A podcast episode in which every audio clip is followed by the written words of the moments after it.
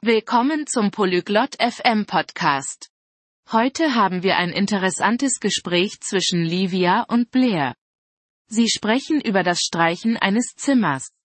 Dieses Thema macht Spaß, weil man lernen kann, wie man die Farbe seines Zimmers ändert. Nun hören wir uns ihr Gespräch an. 안녕, 블레어. 방을 칠하는 방법을 알고 있니? Hallo, Blair. Weißt du, wie man ein Zimmer streicht? 안녕, 리비야. 아니, 모르겠어. 알려줄 수 있을까? Hallo, Livia. Nein, das weiß ich nicht. Kannst du es mir sagen? 그럼, 먼저, 페인트 색상을 선택해야 해. Ja. Zuerst musst du die Farbe für die Farbe auswählen.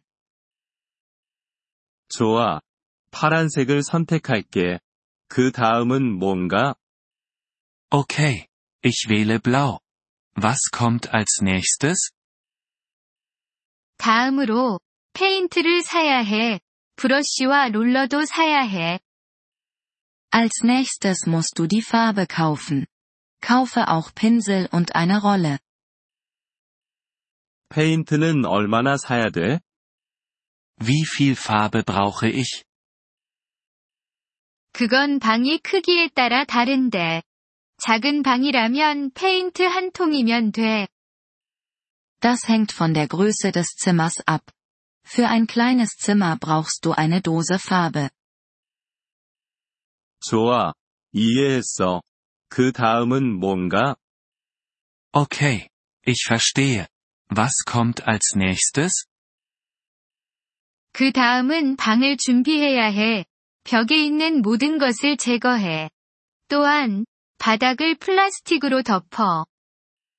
Als nächstes musst du das Zimmer vorbereiten. Entferne alles von den Wänden.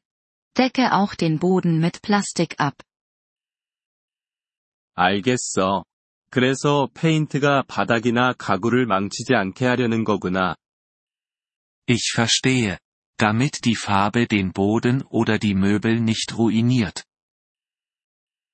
그렇다. 준비가 끝나면 칠하기 시작할 수 있어. Ja, genau. Nach der Vorbereitung kannst du mit dem Streichen beginnen. 벽부터 시작하는 건가? 아니면 천장부터 시작하는 건가?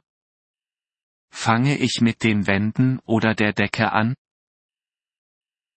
천장부터 시작해. 그리고 나서 벽을 칠해.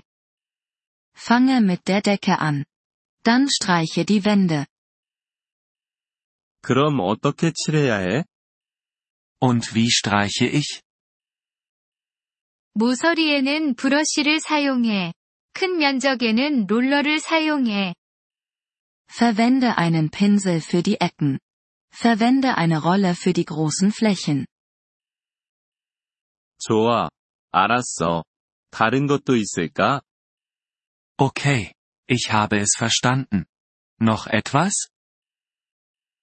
그럼, 페인트가 하루 동안 건조될 수 있게 둬.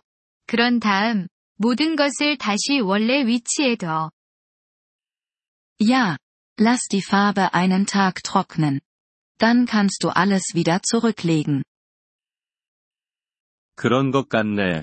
고마워. 리비야. Das scheint einfach zu sein.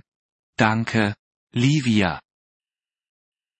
별 말씀을, 블레어.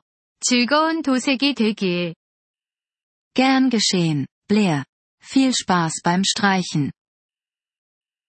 이번 폴리글롯 FM 팟캐스트 에피소드를 들어주셔서 감사합니다. 진심으로 여러분의 지지에 감사드립니다. 대본이나 문법 설명을 받고 싶다면 웹사이트 폴리글롯 다세프엠을 방문해주세요.